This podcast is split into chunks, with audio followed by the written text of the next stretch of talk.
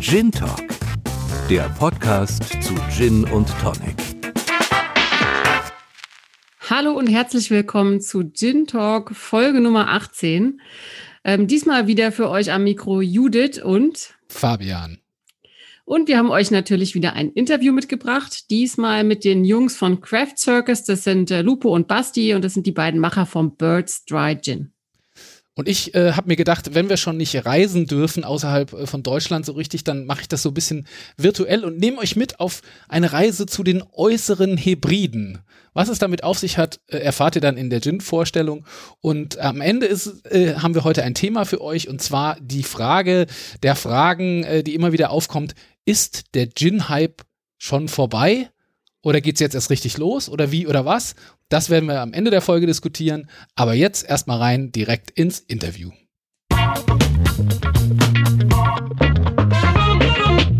Los geht's mit unserem Interview. Diesmal habe ich mit Basti und Lupo vom Birds Dry Gin gesprochen. Die zwei Hipster aus Berlin lieben das Reisen und haben in ihrem Gin das Beste aus aller Welt vereint. Und wie sie sich kennengelernt haben, wie sie darauf gekommen sind, einen eigenen Gin zu machen und vor allen Dingen auch, welche Mission sie mit ihrem Gin noch verfolgen, das erfahrt ihr jetzt. Hier sind Lupo und Basti. Jo, wir sind äh, Basti und Lupo und äh, ich bin Lupo und komme aus, aus dem Rheinland ursprünglich. Ähm, und ja, habe dann mein Abi gemacht, wollte immer schon in die weite Welt hinaus und habe mich dann auch da wegorientiert aus dem Rheinland und bin sehr viel gereist und äh, in Hamburg äh, habe ich dann Basti im Studium kennengelernt. Und ähm, ja, seitdem äh, sind wir sozusagen äh, ein Team und haben neben dem, neben dem Studium, neben der Uni sozusagen unser ja, kleines Lebensprojekt gestartet. Und ähm, ja, mittlerweile machen wir das ja seit vier Jahren hauptberuflich. Ähm, für meine Seite bin ich mehr für die ganze Marketingseite und Finanzseite zuständig und äh, Basti kann ja vielleicht auch noch kurz sagen, wo er herkommt und was er genau bei uns macht. Genau, also ähm, ja, ich bin Basti, 26 Jahre alt, äh, ursprünglich vom Tegernsee. Und äh, ja, dann hat's mich erstmal, ähm, nachdem ich die Schule dann auch ähm, fast beendet habe in Tegernsee, da war ich mit meiner Mutter zusammen, die ist dann nämlich Lehrerin, äh, bin ich dann nach Irland gegangen einmal und äh, habe da mein Abitur gemacht äh, mein Leaving-Certificate und äh, ja, dann so klassisch, wusste nicht, was ich äh, studieren soll und ähm, habe dann so eine Studienberatung gemacht und bin dann so ein bisschen durch die ganze äh, durch Deutschland gereist und habe mir die ganzen Unis und sowas angeschaut und ja, dann hat für mich halt die Brand Academy, da haben eben Lupo und ich zusammen studiert, ähm, dann kennengelernt und dann habe ich mich dafür eben entschieden und ähm, genau bin dann da, äh, habe da dann Brandmanagement einmal studiert und bin äh, dann jetzt dieses Jahr auch nach Berlin gezogen. Dann sind wir endlich wieder vereint worden. Das muss man vielleicht auch sagen. Wir haben das Ganze in Hamburg gestartet und haben jetzt unser ganzes Büro eben einmal in Kreuzberg, Berlin. Deswegen jetzt auch die Berliner Hipster, wie du so schön gesagt hast. Und ja, ich mache bei uns eigentlich so Sales und Logistik und ja, bin dafür zuständig, dass die eine oder andere Flasche dann äh, an den äh, an den lieben Händler dann geht. Die beiden Surfer-Dudes haben auf ihren Reisen wirklich viel erlebt und dabei auch natürlich den einen oder anderen Gin getrunken. Und daraus hat sich so eine große Leidenschaft für Gin entwickelt, dass es einfach nahe lag, irgendwann einen eigenen Gin zu machen wir haben erstmal geschaut, Lupo und ich, was verbindet uns. Und dann war es äh, das ganze Thema Reisen. Also jede, jede Minute oder äh, ja, jede Sekunde, die wir hatten im Studium, haben wir dann versucht, eben äh, das Ganze zu nutzen und sind dann, haben dann verschiedene Länder eben bereist und äh, ja, waren eben viel in der Weltgeschichte unterwegs, haben viel gesehen, und äh, ja, dann haben wir auch eine Leidenschaft natürlich äh, für Gin eben gefunden, viel Gin eben auch getrunken. Und dann kam halt die Idee, warum machen wir nicht einen, eben einen eigenen Gin? Und die Idee war halt wirklich, das Beste aus der ganzen Welt eben zusammenzunehmen und unseren Gin eben zu stecken. Und deswegen so die Story, die Reise um die Welt, äh, die wir da eben vereinen wollen. Und äh, genauso unser Motto ist Urlaub im Glas und jetzt nochmal perfekt natürlich ähm, zu der ähm, zu diesen Zeiten gerade versuchen wir den Leuten eigentlich so den Urlaub nach Hause zu bringen. Und das ist so die Idee dann dahinter. Und ja, vielleicht kannst du, Lupo, ja ein paar äh, Sätze sagen, was so unsere Hauptzutaten sind. Und wir haben ja noch ein kleines Projekt auch dahinter geschnallt. Und äh, ja, da wird auch Lupo nochmal zwei Takte dazu verlieren. Der Birds Dry Gin ist ein Gin ohne Geheimnisse. Jeder darf wissen, was drin ist. Insgesamt hat der Gin 15 Zutaten und neben dem Wacholder gibt es noch eine weitere Hauptzutat, die mit Bastis und Lupus Liebe zu Italien zu tun hat. Genau, einfach so wirklich unsere Leidenschaft des Reisens äh, und das Abenteuer aus der ganzen Welt eben in einen Gin zu packen, war so ein bisschen die Grundidee. Und ähm, da, wo wir auch gesagt haben, wir wollen Zutaten aus der ganzen Welt nehmen und die sehr transparent auch kommunizieren. Das heißt, auf dem Etikett bei uns haben wir auch wirklich alle 15 Zutaten, die wir verwenden für unseren Birds Dry Gin eben auch kommuniziert. Also haben wir jetzt keine geheimen Zutaten, was man vielleicht auch von anderen ähm, Gins sonst kennt und versuchen das eben ein bisschen wie bei so einer auch mittlerweile bei den modernen Seifen das auch sehr transparent zu kommunizieren, was drin ist. Ähm, und bei uns eben die Hauptzutat neben der Wacholder. Ähm, wir lieben Basilikum und Basilikum ist so für uns so ein bisschen wie so ein Urlaub in Italien und so ein bisschen dieses Reiseflair ähm, und dieses Mediterrane lieben wir. Deswegen haben wir neben der Wacholder Basilikum und aber auch Ingwer äh, mit dazugegeben. Ähm, ja, und eben viele weitere Zutaten, aber das sind sozusagen die Zutaten, wo wir unseren Fokus drauflegen und auch geschmacklich, was man am Ende dann auch selbst bei unserem Gin Tonic ähm, auch auf, als Garnitur sozusagen äh, dann drauf hat, den Basilikum natürlich. Das heißt, wir versuchen dann eben natürlich da ja immer die grünen Basilikumstrauch mit in unseren Gin Tonic zu geben. Ähm, und neben der ganzen äh, Reise um die Welt ähm, haben wir auch uns dazu noch überlegt, dass wir ein äh, auch neben dem Gin-Verkauf auch natürlich irgendwo was Gutes tun. Äh, wir lieben die, ja, die Erde und wollen eben auch einen kleinen Beitrag dazu leisten, dass diese dementsprechend auch erhalten bleibt und haben halt da gesagt, wir wollen für jede Flasche einen Baum pflanzen. Und das machen wir gemeinsam mit Eden Reforestation Project. Und ähm, ja, das ist sozusagen dann auch nochmal die kleine Mission dahinter. Ähm, nicht nur reisen, sondern eben auch ähm, versuchen, da einen kleinen Beitrag zu leisten und was Gutes für die Welt zu tun. Eigentlich war es naheliegend für die zwei, eine ganz eigene Marke zu entwickeln, in die sie ihre Leidenschaft zu Reisen und dem Gin vereinen. Doch die Umsetzung war schwerer als gedacht und so hat es einige Zeit gedauert, bis sie dann 2015 endlich ihren Birds Dry Gin herausbringen konnten. Also das war eigentlich so wirklich so mit der Zeit gekommen, dass wir einfach generell immer eine Leidenschaft schon für Gin hatten und äh, man kennt's so die typische äh, Sch Schnapsgeschichte, so die typische äh, Abend zusammengesessen und gedacht, so, ey, warum nicht irgendwie ein eigenes Projekt machen? Ähm, Basti hatte eben ja schon erzählt, dass wir ähm, Brandmanagement studiert, ich Branddesign. Das heißt, es ist naheliegend, dass wir uns vielleicht auch ähm, in Uni-Projekten oder auch neben der Uni irgendwie kleine Projekte schaffen, ähm, um sozusagen meine eigene Marke zu kreieren. Und das hat natürlich so, der war die perfekte Vorlage dann, wo wir gesagt haben, okay, wir lieben Reisen, wir lieben Gin, wir wollen irgendwie eine eigene Marke, die uns selbst widerspiegelt, die uns selbst verwirklicht. Ähm, warum nicht daran arbeiten? Und das ist dann so ein Prozess gewesen tatsächlich. Und äh, ja, der ging dann auch eine gewisse Zeit, bis wir irgendwo irgendwann dann mal marktreif waren, 2015, als wir dann ähm, auf dem Bar-Konvent ja, gelauncht haben sozusagen mit unseren Birds. Hinfallen, ausstehen, Krone richten oder so ähnlich. Auch Basti und Lupo brauchten Geduld, um aus ihrer Idee ein fertiges Produkt zu machen. Ganz viel war Learning by Doing wir haben in der Uni haben wir halt so Marketingkonzepte und sowas geschrieben für andere Marken. Und dann war halt einfach die Idee, hey, das, wir können doch auch mal was selber machen. Und äh, warum wollen wir dann nicht sowas starten? Und ja, dann sind wir wirklich äh, da zusammengehockt. Und dann gab es natürlich tausende Ideen, was man irgendwie machen kann, ähm, aber haben uns dann darauf für den Gin dann entschieden und äh, haben halt geschaut, okay, was verbindet uns? Und es war das ganze Thema Reisen und hatten halt so die Idee, diese ganze Emotion und Erlebnis Erlebnisse von den Reisen dann in ein Produkt zu stecken und äh, ja, haben halt wirklich so unsere Vorlieben dann zusammengenommen. Das waren eben äh, Reisen und Gin und das dann zu einem Produkt dann eben auch gemacht. Und äh, klar gab es da Herausforderungen und sowas. Fing an, wo kriegen wir ein Glas her, ein passendes und was sind die Bestimmungen für einen Gin? Und äh, das war natürlich wirklich, wir haben da wussten, wie man eine Marke aufbaut, wie man äh, vielleicht auch ein Logo und sowas entwickelt, aber äh, wir hatten keine Ahnung. Äh, von steuerlichen Aspekten, äh, dann genauso Markenschutz und sowas mussten wir uns, klar haben wir so die ersten Sachen in der Uni gelernt gehabt, aber das dann wirklich so in der Praxis und sowas umzusetzen, das ist dann halt nochmal was ganz was anderes, dann fängst du auch mit Kleinstmengen und sowas an und äh, dann sagt jeder so, ja, für drei Flaschen, da fange ich jetzt wirklich nicht an, dir irgendwie was fertigzustellen, beziehungsweise ähm, dir da überhaupt Flaschen eben rauszulassen oder die zu bedrucken lassen und ja, also da kamen natürlich äh, viele Herausforderungen auf uns zu.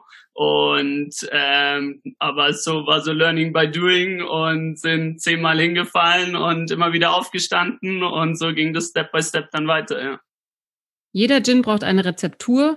Basti und Lupo wollten das Beste aus aller Welt in ihrem Gin vereinen und legten zu Beginn verschiedenste Kräutermischungen in Alkohol ein. Und bis der richtige Geschmack gefunden war, mussten sie wirklich viel probieren.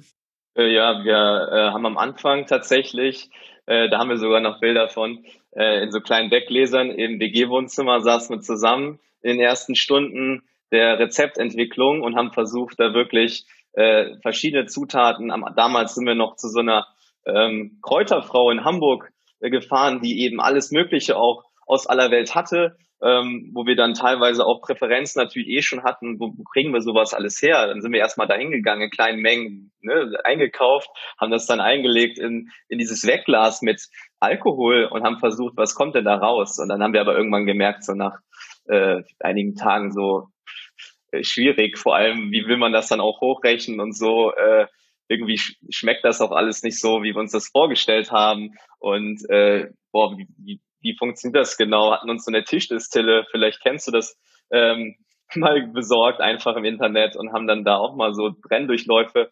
Seitdem habe ich auch eine Brille eigentlich. Spaß. Nee, aber war tatsächlich so äh, und wir haben sogar noch Bilder, wie wir da damals zusammensaßen und haben da eben die Rezepte versucht selber zu kreieren, bis wir dann wirklich an den Punkt gekommen sind, ey, das, wir kommen da nicht weiter ähm, wir müssen uns da Expertenrat suchen. Wir sind halt einfach Studenten ähm, mit einer Vision irgendwo, mit einer Idee. Ähm, aber wir brauchen jemanden, der das Handwerk versteht schon. Wir haben uns da viel eingelesen, aber dann trotzdem ähm, sind wir dann damals nach äh, Schwechow gegangen. Äh, die Brennerei kennt man vielleicht auch ähm, von den Kollegen von Elephant Gin, äh, die dort ihren Gin produzieren oder produziert haben. Ich weiß es, glaube ich, gar, ich weiß gar nicht, wie das mittlerweile ist, aber auf jeden Fall ähm, war das sozusagen unser erster Partner, äh, wo wir damals unser, ja, unsere ersten Testchargen produziert haben. Und äh, damals war es tatsächlich so, dass wir dann äh, uns Zutaten, die wir irgendwie spannend fanden äh, und äh, ja lecker fanden, wo wir gesagt haben, hey, lass uns die mal in kleineren Mengen holen ähm, und dann hinfahren und dann den ganzen Tag das Ganze eben einlegen. Also wir hatten immer so fünf große äh, Chargen sozusagen, wo wir dann in den gewissen Mengen Sachen eingelegt haben, haben einfach so Try and Error.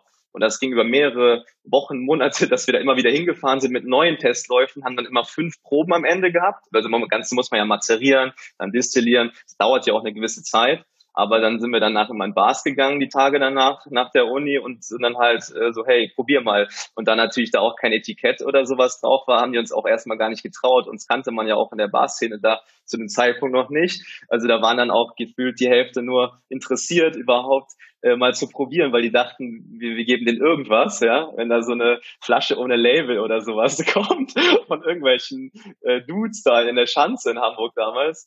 Ähm, ja, und so ist das dann halt ja, von Woche zu Woche irgendwie besser geworden. Und irgendwann ähm, haben wir gesagt, komm, äh, jetzt ähm, ist es so weit, dass wir happy sind mit dem mit dem Flavor. Und äh, lass uns damit rausgehen. Und dann sind wir dann sozusagen rausgegangen. Genau, ganz witzige Story noch da dazu. Also wir sind dann ja immer mit dem Auto dann dahin gefahren und dann war es natürlich, ähm, dann haben wir mal ein paar Leute geschält und äh, die Sachen jetzt so wie Orangenschale dann fertig gemacht äh, für die Distille und dann ging es natürlich darum, wer am Ende fährt, weil wir das Ganze dann natürlich schon vor Ort dann probiert haben äh, in Schwächau und äh, ja, war dann immer ganz witzig. Äh, wer dann da verloren hat, der durfte dann nicht nach Hause fahren, äh, durfte, musste dann fahren und der Rest durfte dann da sich schön durchprobieren und äh, ja, war auf jeden Fall super spannend und äh, ja, wir wollten das einfach auch kennenlernen, wie da der Prozess genau eben funktioniert, wie da die Abläufe auch sind und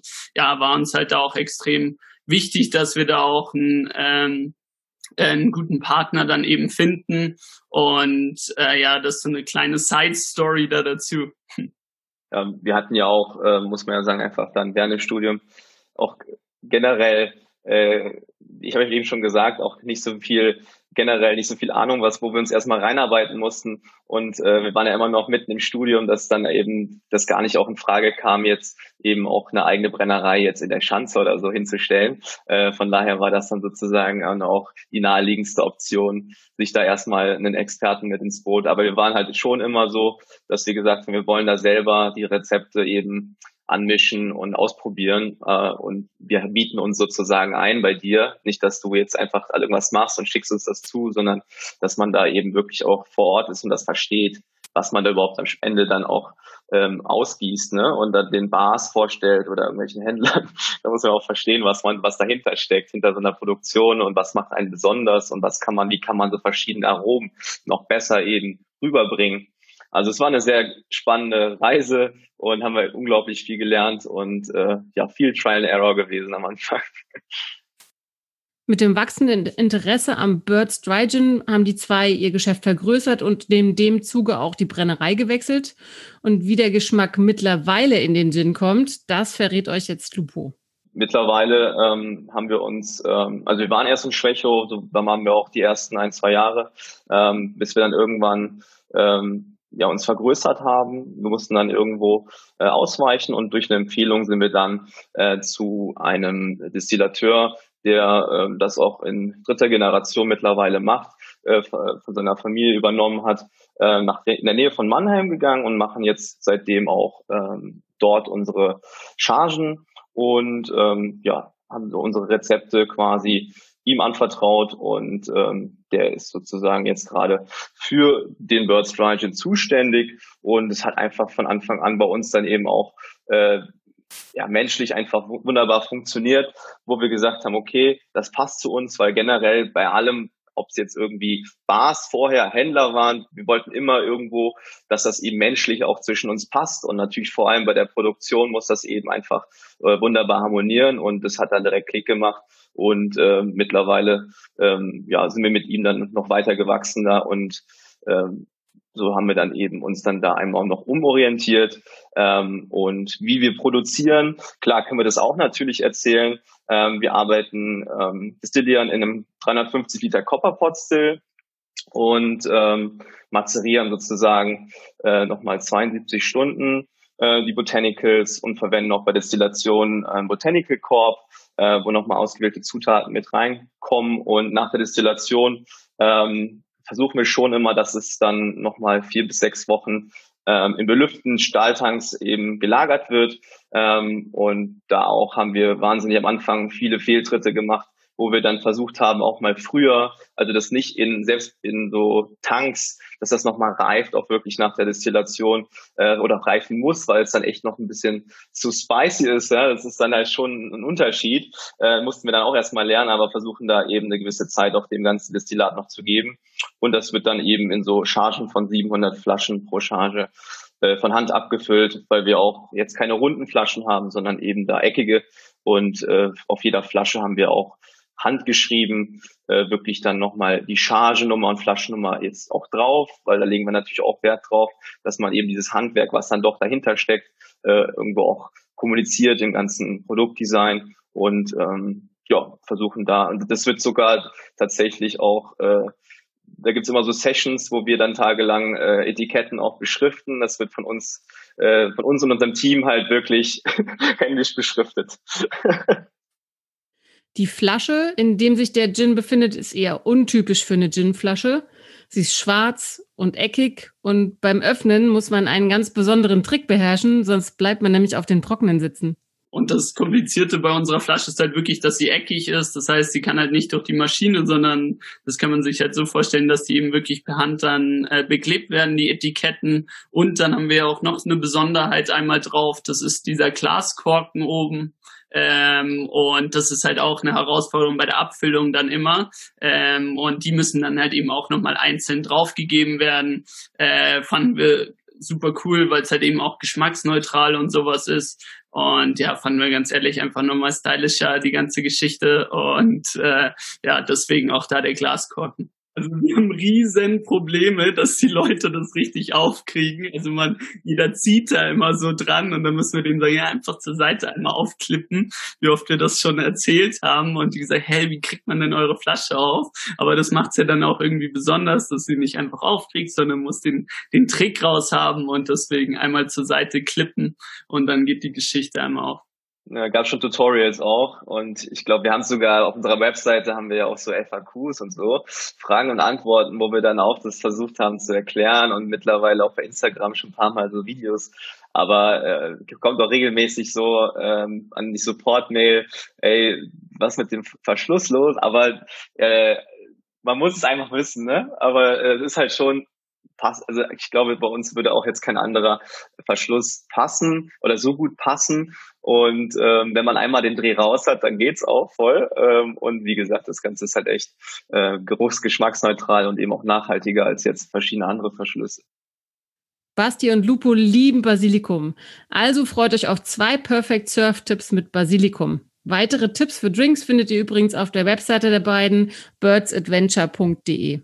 Äh, genau, also ich muss ja natürlich einmal unseren Klassiker sagen, das ist der Birds Basil Tonic einfach und da ähm, ja, ist klassisch halt ähm, 4CL ist normal, 6CL, wie Jörg Meyer sagt, oder 7CL ist Liebe. Und ähm, dann füllen wir das Ganze mit Tonic Water auf und als Deko oder Garnish dann einmal Basilikum, was ja eben unsere Hauptzutat ist, das wird dann eben draufgepackt. Und ja, generell empfehlen wir das äh, mediterrane Tonic äh, von Fever Tree, das hellblaue. Einmal da dazu, genau. Genau, ein zweiter Klassiker, aber dann schon ein bisschen anspruchsvoller haben wir ähm, den Birds Basil Smash. Ähm, und ja, das ist sozusagen äh, ja mein Favorite, aber auch neben den ganzen Klassikern haben wir versucht, wirklich da auch äh, diese Reisethematik, dieses Abenteuer, äh, den Abenteuergeist eben auch ähm, in den Rezepten wieder zu spiegeln. Das heißt, wir haben auch auf unserer Webseite, stellen wir jeden Monat einen anderen Drink vor zu einer anderen Destination und so kann man geschmacklich, zumindest jetzt auch gerade in Corona, jeden Monat in ein anderes Land oder einen anderen Kontinent fliegen und äh, sozusagen den Geschmack sich nach Hause holen. Ähm, und da ist entweder, äh, also da ist immer der Birds Gin eben die Basis natürlich und von etwas einfacher bis zu sehr anspruchsvoll haben wir da alles dabei und äh, versuchen da eben auch viel Variation zu bringen. Aber natürlich durch das Basilikum, äh, wenn man jetzt wirklich so ein Perfect Surf, gehen wir natürlich dann immer schon in die Birds Basil Tonic oder Birds Basil Smash Schiene. Der Birds Gin ist die erste Mission der beiden und dann gibt es noch eine zweite Mission. Ein echtes Herzensprojekt, mit dem Basti und Lupo der Welt etwas zurückgeben möchten. Genau, also generell war uns wichtig, dass wir nicht nur irgendeinen Gin ähm, auf den Markt bringen, nur um jetzt einen Gin auf den Markt zu bringen, sondern dass das auch wirklich da eine starke Mission hintersteckt. Ähm, und einmal der Gin ist ein Herzensprojekt äh, mit der Mission, dass wir wirklich jeden, also ein bisschen den Abenteuergeist von jedem Genießer ein bisschen wecken wollen. Wir sagen sozusagen, äh, wir wollen mit jedem Drink ähm, dich inspirieren, ein Abenteuer zu erleben und ähm, ja, wirklich so diesen Genussmoment bei auf dem Dach mit Freunden, über den Dächern einer Großstadt oder am Strand mit Leuten zusammen. Das sind sozusagen wir unter freiem Himmel und ähm, versuchen die Geschichte von uns, dass wir wirklich frei wie Vögel um die Welt gereist sind und jetzt eben dann auch diese Flavors aus der Welt in Gin packen, äh, dass man da wirklich auch die Menschen versucht, so ein bisschen zu motivieren, auch mal ein Abenteuer einzugehen und äh, was Neues zu entdecken seinen Horizont zu erweitern. Darum geht es uns eigentlich hauptsächlich und äh, sozusagen äh, zu guter Letzt haben wir dann auch noch dieses Projekt, von dem, äh, auf das du ja auch noch hinaus wolltest, äh, mit dem eine Flasche gleich ein Baum, äh, wo wir wirklich dann etwas Gutes für die Welt tun wollen. Und da haben wir wirklich, ähm, das hatte ich eben ja auch schon mal kurz erwähnt, ähm, wo wir wirklich viele tolle Orte auf der Welt entdeckt haben. Ähm, und wir haben irgendwo auch das Ziel, natürlich diese Orte zu erhalten, gerade jetzt auch im Klimawandel. Das ist äh, einfach wichtig, dass da jeder einen Teil zu beiträgt und deswegen haben wir uns dann dazu entschlossen, wirklich, äh, also das sind eigentlich drei große Ziele. Wir wollen die Umwelt verbessern. Durch die Bäume werden natürlich auch Lebensräume für Tiere geschaffen an zweiter Stelle und eben auch Arbeitsplätze geschaffen an dritter Stelle für lokale Bauern, ähm, die jetzt dann wirklich durch dieses Baumpflanzprojekt auch einen neuen Job, äh, eine neue Lebensaufgabe auch bekommen und äh, arbeiten da eben mit Eden Reforestation Project zusammen und die pflanzen sozusagen dann für uns oder wir, wir lassen dann im Namen der Kunden die diese Bäume pflanzen. Was kommt nach dem Birds Gin? Gibt es neue Ideen, neue Projekte? Hier verraten euch Basti und Lupo, ob sie noch was in der Schublade haben. Also klar, wir haben immer tausend Ideen und müssen uns auch immer selber so ein bisschen bremsen, weil das, wie wir es auch vorher vielleicht schon mal so ein bisschen erwähnt haben, am Anfang haben wir alles gemacht und einfach nichts und haben einfach auf zu vielen Hochzeiten da irgendwie getanzt und deswegen jetzt aktuell voller Fokus eben auf das Baby Birds, also auf den äh, Dry Gin, ähm, aber da kommen sicher noch spannende Projekte, was da in 2021 dann eben ansteht, ähm, aber wollen jetzt dieses Herausfordernde herausfordernde Jahr, will man sagen, einmal zu Ende bringen. Und äh, da musst du noch dich ein bisschen gedulden, bis wir da die die äh, die neuen Produkte einmal präsentieren. Aber da wird auf jeden Fall was kommen. So viel kann man verraten. Ja, wir haben auch aus der Vergangenheit einfach gelernt, dass man manchmal der Fokus dann auch einfach wichtig ist und ähm, man jetzt nicht auf zu vielen Hochzeiten irgendwo auch tanzen soll. Und ähm, gerade jetzt, die letzten anderthalb Jahre, haben wir uns da wirklich auch ähm, darauf fokussiert, nicht in die Produktpalette großartig zu investieren und da irgendwie uns in äh, tausend verschiedenen Versionen des Birds Dry zu ähm, auszutoben, sondern wirklich da eher auf das, äh, was wir schon haben, eben aufzubauen und auch eher so, dass wir ähm, unser Team, unser eigenes Team stärken, weil hinter der Marke stehen ja dann am Ende auch nicht nur wir zwei, sondern eben auch ein Team und versuchen da die Prozesse weiter zu optimieren. Sozusagen die Sachen, die wir in den ersten zwei, drei Jahren ähm, von unserem von unserer Unternehmerreise sozusagen ähm, falsch gemacht haben, dass wir daraus lernen und das jetzt quasi so ein bisschen strukturieren alles und eine richtige ähm, ja eine richtige Firma mit der Zeit auch werden. Ähm, und da ist es jetzt erst so viele Baustellen einfach, ähm, dass man da jetzt auch gerade den Fokus gelegt hat. Aber wie Basti schon gesagt hat, es wird nicht das letzte äh, Produkt gewesen sein. Da wird sicherlich noch was kommen, aber ähm, was genau, das äh, ja, das wird sich noch zeigen. Das war unser Interview mit Basti und Lupo vom Birds Dry Gin. Wer noch mehr über den Gin erfahren möchte, kann sich gerne im Web oder auf Social Media informieren. Die Links stellen wir euch wie immer in die Show Notes oder auf gintalk.de.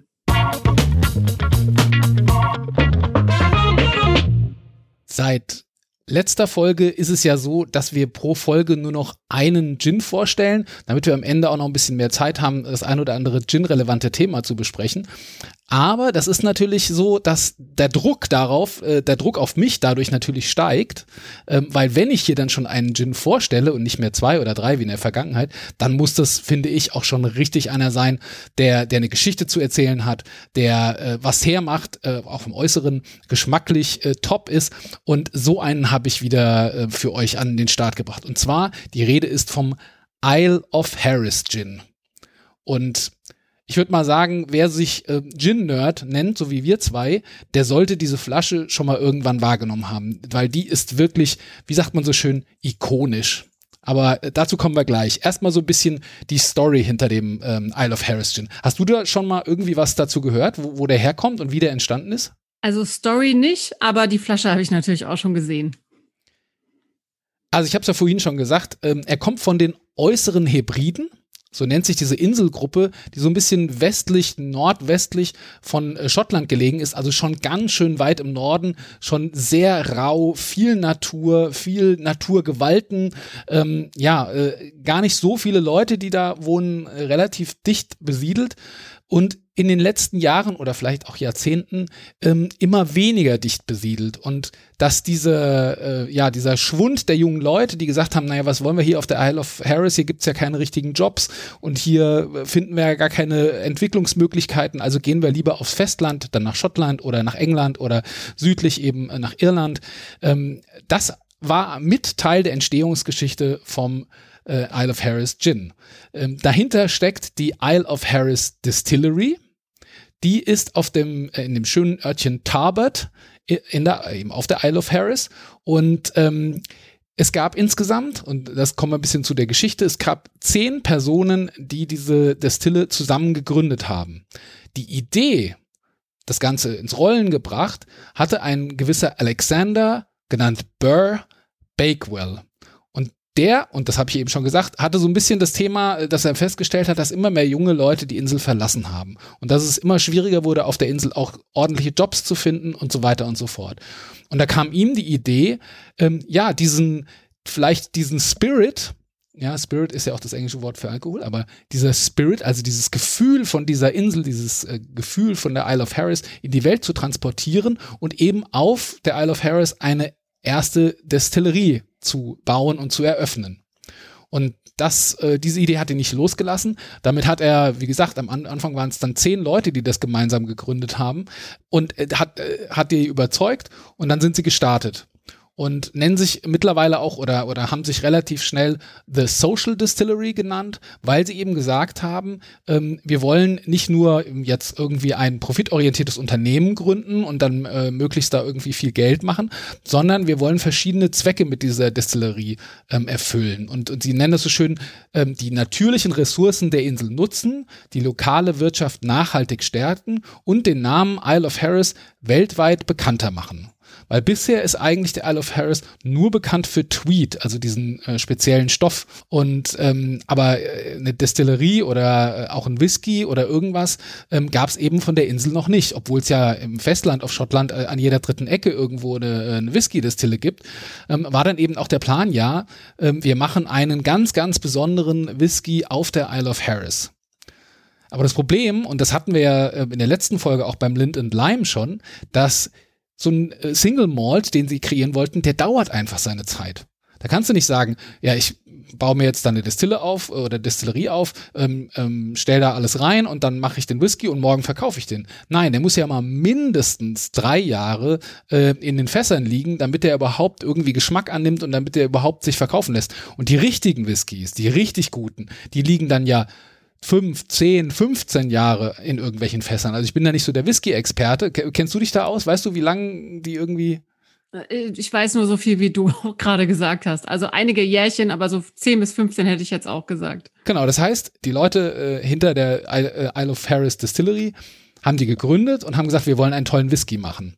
Aber die wollten natürlich nicht dann irgendwie drei Jahre rumsitzen und Däumchen drehen und zugucken, äh, wie der Whisky in den Fässern reift, sondern, das war beim Lind Lime ja das gleiche Thema, dann macht man halt mal einen Gin weil das geht deutlich schneller. Da legt man die Botanicals in Alkohol ein, das dauert dann vielleicht 24, vielleicht 48 oder 72 Stunden. Dann wird das Ganze nochmal destilliert und am Ende kommt ein schöner Gin raus. Und damit kann man natürlich auch gleich Einnahmen generieren, damit kann man Leute beschäftigen und das kam denen natürlich sehr entgegen und dann haben sie gesagt, okay, ähm, unser Ziel ist es ja hier nachhaltig auch Arbeitsplätze zu schaffen. Wie gesagt, gestartet sind sie mit diesen zehn. Mittlerweile arbeiten 40 festangestellte Leute in, die, in dieser Destillerie.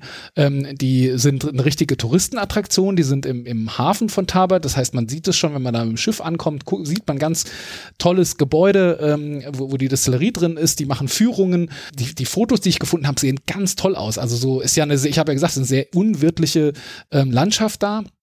Und die haben eben, wenn du reinkommst, da brennt immer ein Feuer äh, in der Mitte vom Raum, so eine Feuerstelle. Und dann machen sie so Führungen und dann Verkostungen und verkaufen noch ein paar lokale Produkte. Und es ist also wirklich, ähm, ja, toll anzusehen und bestimmt Spaß da mal vorbeizugehen. Das klingt so schön. Ich würde da jetzt gerne hinreisen, wenn nicht gerade Corona wäre. Ja, das habe ich mir dann auch gedacht, als ich das ja. alles recherchiert habe und die Fotos und teilweise Videos gesehen habe. Also es lohnt sich wirklich, da ähm, mal auf der Website von der Isle of Ferris Distillery ähm, mal vorbeizuschauen.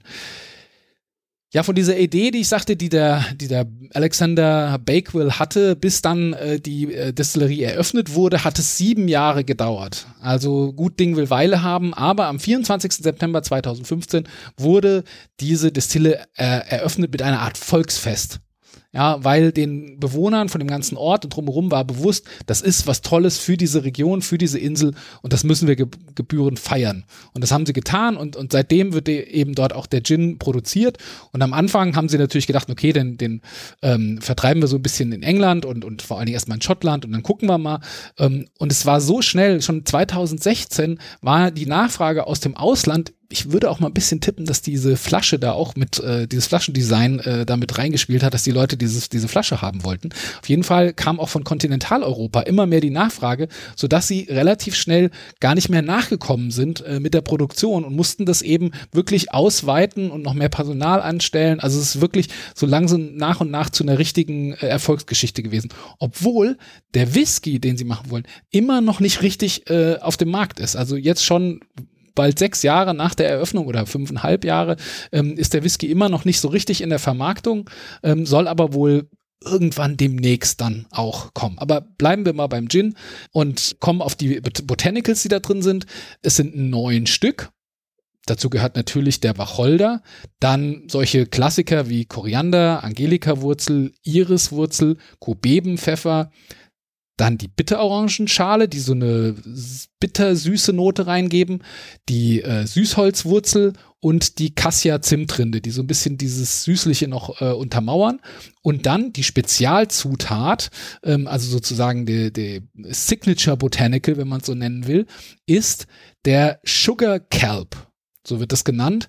Und das ist Zuckertang, eine Braunalgenart, die dort von einem, ähm, wie heißt der, äh, Mackenzie Lewis, nee, Lewis Mackenzie, ähm, der ist quasi, äh, ja, äh, äh, Sugar, äh, Zuckertang, äh, ja, Bauer oder äh, Sammler oder Jäger oder wie auch immer, auf jeden Fall, ähm, der taucht da in, in den äh, Gewässern vor der Isle of Harris und hat da so seine Spots, wo dieser spezielle Zuckertang dann wächst und dort wird er dann geerntet und äh, wird dann getrocknet und wird dann eben in den Gin verarbeitet. Das ist auch wohl eine Delikatesse, die man, die man im Essen irgendwie machen kann. Da wird auch Sugar Kelp Water hergestellt, also wirklich so mit, mit diesem Tang versetztes Wasser, was du so ein bisschen wie so Aromaöl oder so oder Aromawasser kannst du das dann auch in irgendwelche Drinks oder in irgendwelches Essen machen und so weiter. Also wohl eine wirklich ganz besondere Delikatesse und, und gibt eben so eine Süße, aber eben auch so ein bisschen so dieses, dieses Meeres, ja, dieses maritime Feeling und Geruch und Geschmack äh, gibt es in diesen äh, Gin und äh, macht es eben da wirklich zu was ganz Besonderem. Also ich glaube nicht, dass es diesen Sugar Kelp nochmal in irgendeinem anderen, ähm, in irgendeinem anderen Gin gibt. Also äh, das ist auf jeden Fall sehr äh, bemerkenswert daran.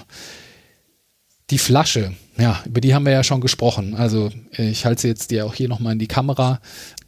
Also wirklich wunder, wunderschön Sie hat so einen Farbverlauf, sie ist unten so hellblau türkis, würde ich sagen, und nach oben wird das dann immer mehr ins klare äh, Klarglas. Und ähm, dann hat sie so gedrehte, ja, so ein Wellenschliff, so Riefen, würde ich sagen. Ja, die sollen wohl auch so ein bisschen so diese, diese Wellen und dieses Raue irgendwie symbolisieren, ähm, sehen, sehen aber auch einfach super schick aus. Vorne drauf ist ein relativ einfaches, schlichtes Papieretikett, ähm, was auch so ja, so Flecken drauf hat. Ähm, weiß nicht, ob sie damit an den, an den Tweet vielleicht irgendwie äh, erinnern wollen oder ähm, ja, einfach auf diese sehr traditionelle äh, Umgebung und Herstellung. Auf jeden Fall passt wunderbar und obendrauf ist ein, ein Kork mit einem ähm, Holz, ja, Holzverschluss oder Holzdeckel. Und ähm, ja, ich, ich schenke mir hier auch mal was ein in mein Probiergläschen. So.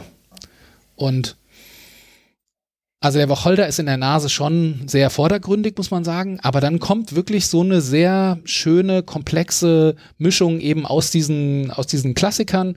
Ähm, süß, aber auch pfeffrig. Ähm, und dann eben, ja, es, ich könnte nicht beschreiben, wie dieser Zuckertang jetzt wirklich riecht oder schmeckt, ja. Ähm, aber also man kann schon, wenn man, gerade wenn man den so ein bisschen im Glas lässt und lässt den so ein bisschen sich entfalten, dann kann man diesen speziellen Geschmack schon irgendwie raus, rausschmecken. Warte, ich nehme auch gerade nochmal einen Schluck.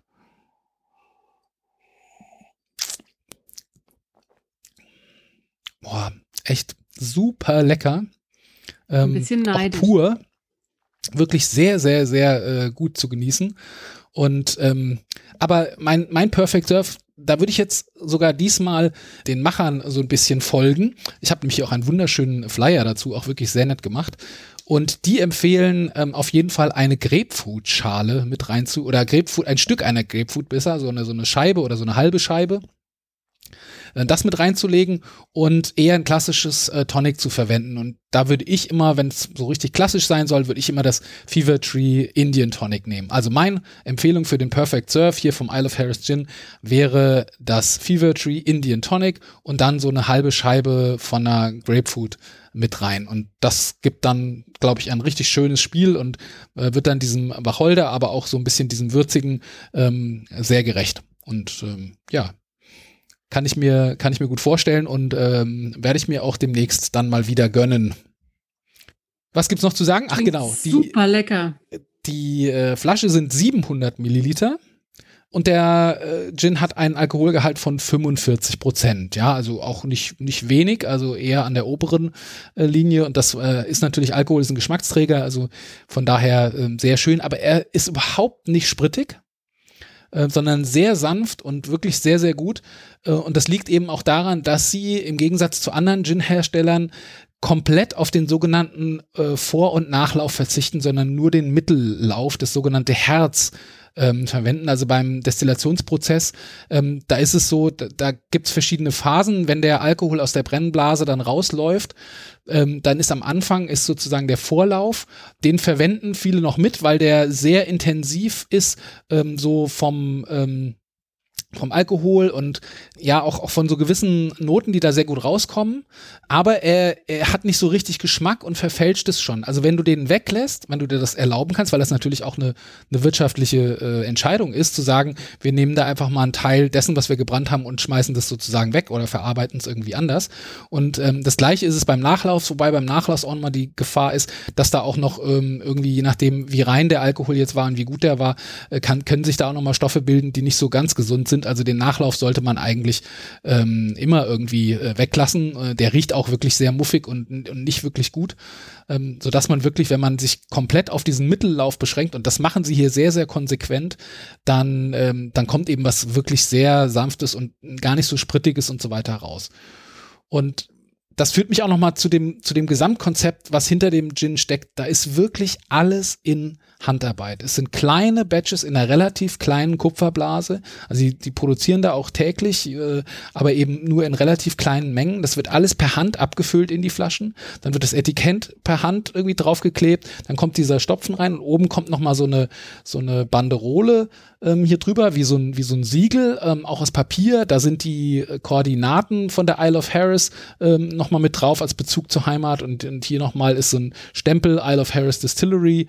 Ähm, also wirklich alles mit sehr viel Liebe zum Detail gemacht und wie gesagt, alles komplett in Handarbeit, weil es ihnen eben auch wichtig war, ähm, Arbeitsplätze zu schaffen und nicht möglichst effizient und, und möglichst automatisiert das Ganze zu machen. Und deswegen ist es auch so, dass man diesen Gin schon eher so zwischen 47 und 55 Euro irgendwie, je nachdem, ob man den jetzt irgendwo online schießt oder beim äh, Händler seines Vertrauens oder äh, in irgendeinem Supermarkt oder so. Ähm, mittlerweile hat er eine relativ breite äh, Verbreitung, nachdem es am Anfang so ein bisschen ähm, ja äh, äh, Begrenzungen gab in der Menge, aber mittlerweile sind sie, haben sie ein großes Distributionsnetz aufgebaut und man sollte ihn eigentlich auch überall ganz gut bekommen können. Ja, das war's von mir zum Isle of Harris Gin. Ich gucke mir hier diese Flasche an und bin immer noch total begeistert und bin froh, dass ich dieses Schätzchen bei mir in meiner kleinen Sammlung stehen habe.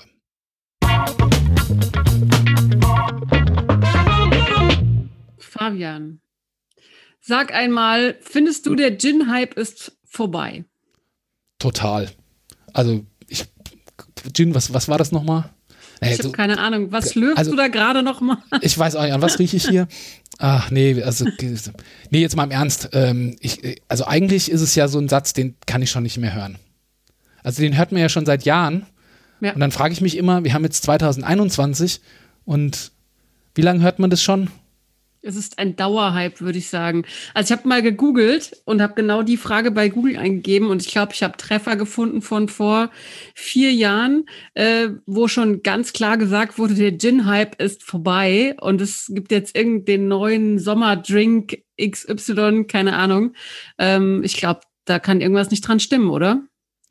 Also absolut nicht. Und natürlich kann man jetzt das Ganze mal äh, von der anderen Seite betrachten, sagen, ja, was ist denn ein Hype und wie definiert man das und so weiter und so fort. Also ich sag mal so, wenn man es mal so übersetzt, ist die Begeisterung für Gin schon abgeebbt, dann würde ich ein ganz, ganz klares Nein dagegen setzen. Und ähm, ich habe mich dazu auch mit äh, meinem Kumpel Markus unterhalten, der äh, seines Zeichens Wein und ja Spirituosen, vor allen Dingen Gin-Händler ist ähm, mit dem ich auch den, den Wilhelm Gin zusammen gemacht habe und ähm, der vor der Corona-Zeit ganz viele lokale Gin-Tastings bei sich in seinem Laden veranstaltet hat und mittlerweile auch diese Gin-Tastings online und digital macht.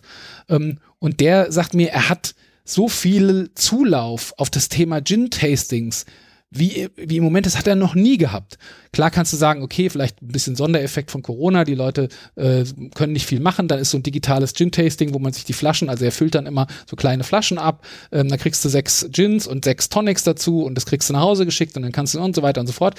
Äh, will jetzt gar nicht zu viel Werbung machen, aber Glück in Flaschen heißt der Laden übrigens. Ähm, kann, man, kann man online bestellen und sich liefern lassen. Äh, aber äh, ja, Werbung beiseite der sagt, also wirklich, er hat äh, im, im, Moment fast alle zwei Wochen ähm, so, so, so ein Gin-Tasting. Ähm, und es ist ungebrochen und die, die Leute haben Bock drauf, die Leute fragen nach, auch Firmen fragen für Events irgendwie nach, äh, können wir nicht irgendwie in einer geschlossenen Runde, eine Freundeskreis sagt, wir wollen mal wieder was zusammen machen. Markus, kannst du uns nicht irgendwie ein Gin-Tasting machen und so weiter und so fort. Und auch Gins, die jetzt noch neu rauskommen. Immer wieder entdeckt man neue Sachen. Also es ist nicht so, dass da jetzt irgendwie so ein Peak war und jetzt kommen keine neuen Sachen mehr, sondern ich stolper immer wieder, ich komme überhaupt nicht hinterher. Ähm, und dann gibt es natürlich Leute, die sagen, ja, das ist alles viel zu viel. Wie siehst du das? Wenn, die, wenn Leute das sagen, es gibt zu viele Gins? Ich glaube einfach, also es gibt viele Gins auf jeden Fall.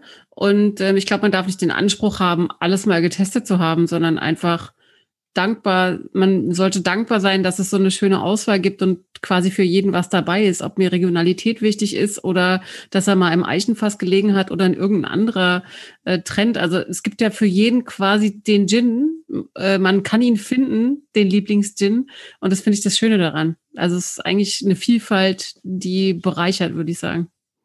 Ja, vor allen Dingen, ich, wenn du das mal ein bisschen vergleichst mit anderen Kategorien, also wenn du jetzt mal in den Biermarkt guckst, wie viele Biere gibt es in Deutschland, gerade in Deutschland, im Land der Biertrinker? Ich glaube, es gibt 6000 jetzt mit den Craft-Bieren, glaube ich, 6000 verschiedene Biere oder Biersorten. Also nicht Biersorten, sondern halt verschiedene Marken, die dann wieder unterschiedliche Biere haben. Das alles zusammen, dann kommst du auf über 6000. Da sind wir ja mit Gins noch, noch weit entfernt davon. Oder Wein. Ja, wie viele Weingüter gibt es, die dann auch wieder alle irgendwie unterschiedliche Weine machen und so weiter? Da wird doch auch keiner sagen, naja, das ist ja, also, das ist ja ein Weinhype und äh, das ist ja irgendwie nix. Also, und ich meine, äh, Whisky, ja. Äh, hast du das Gefühl, Whisky will keiner mehr haben? Nee, ich glaube auch, dass da immer wieder neue dazukommen. Also irgendwie scheint das Interesse groß zu sein, immer wieder neue Spirituosen zu entwickeln und zu entdecken. Und ich finde es eigentlich ganz schön, weil man so selber auch als Verbraucher entdecken kann. Und ich meine, das haben wir jetzt eben ja gerade wieder gehört bei dem Isle of Harris Gin. Da stecken dann so tolle Geschichten zum Teil hinter den Gins. Und das ist ja auch so ein Punkt, den ich, den ich neben, neben dem, dass ich es gerne trinke und mir schmeckt. Ähm, aber es ist schon schön, sich da immer wieder mit den Geschichten dahinter und mit den Leuten und den Persönlichkeiten oder jetzt in deinem Interview eben mit den zwei Jungs. Das ist auch eine super Geschichte. Ja, also, und, und das entdeckt man immer wieder. Und äh, deswegen, also ich glaube, das Thema Gin wird uns noch längere Zeit beschäftigen. Weil jedes Jahr gibt's wieder einen neuen Sommer und dann fragt man sich, wenn man auf der Terrasse oder auf dem Balkon sitzt oder mit Freunden im Park oder wo auch immer, ey, was trinke ich denn jetzt Leckeres? Jetzt ist es so schön warm. was ist, da deine, was ist deine Antwort Nummer eins? Gin Tonic. Genau. Natürlich, haben letzt, letztes Jahr mal so den Test gemacht und haben dann Wermut Tonic auch mal probiert. Auch nicht schlecht, aber ist schon eher spezieller auch vom Geschmack. Ja, und das Schöne bei Gin ist ja, ähm, du kannst probieren und du kannst variieren auch mit den Tonics und also ich glaube, es kann wirklich jede und jeder für den eigenen Geschmack die passende Gin Tonic Kombination finden. Ob jetzt würzig oder süß, wenig Wacholder, viel. Ähm, ja, also ist ja eigentlich alles dabei. Man muss einfach sich nur rantrauen, probieren und wenn man was gefunden hat, was einem schmeckt, ja, trinkt man das halt mal den Sommer lang und nächsten Sommer hat man vielleicht äh, wieder was Neues, weil wieder was Neues auf den Markt gekommen ist. Also ich glaube es nicht und ich hoffe es ganz stark nicht, dass irgendwann das Thema Gin äh, in der Versenkung äh, verschwinden wird, sondern dass uns das einfach weiterhin so schön erhalten bleibt und wir tolle neue Gins bekommen und auch alte wieder entdecken und ähm, ja. Also ich freue mich auf den Sommer und ich reise irgendwann nach Schottland, habe ich gerade beschlossen. Also das ganz ehrlich, also ich bin ja nicht so der Whisky-Trinker. Du trinkst ja schon ganz gerne auch mal einen Whisky. Ich kann auch mal einen Whisky trinken, ja. Vielleicht würde aber so eine Reise äh, nach, äh, durch Großbritannien und Schottland mich auch zum Whisky-Trinker äh, animieren. Aber ich hätte wirklich, wirklich mal Lust, sowas zu machen. Ähm, einfach so eine kleine Rundreise durch die nettesten und schönsten äh, Destillerien von äh, England und Schottland. Wahrscheinlich würde Schottland alleine auch schon reichen. Ich glaube, das würde reichen erstmal für den Anfang. Freunde von mir, äh, Whisky-Trinker, haben das mal auf dem Fahrrad gemacht, dann eine Fahrradtour durch Schottland gemacht zu den besten äh, Destillerien, um da Whisky zu probieren. Und da gibt es dann auch Whisky-Festivals und so weiter. Und das gibt es ja bei Gin auch alles. Ähm, also mir würden da auch schon ein, ein paar einfallen, äh, die ich gerne mal besuchen würde. Jetzt muss nur noch Corona vorüber sein und dann können wir richtig loslegen. Genau, und bis dahin äh, trinken wir uns einfach mit dem ein oder anderen Gin Tonic äh, diese wunderschöne Zeit einfach schön. So machen wir's. Und ja, dann hoffen wir, dass ihr äh, das jetzt hoffentlich bald aufkommende schöne Wetter auch genießen könnt. Und äh, wir euch vielleicht ein bisschen Inspiration gegeben haben äh, heute wieder zu dem Thema Gin und Gin Tonic. Und dann hören wir uns ja in einem Monat wieder beim zur nächsten Mal. Folge. Genau, bis dahin. Macht's gut. Macht's gut. Ciao und Prost.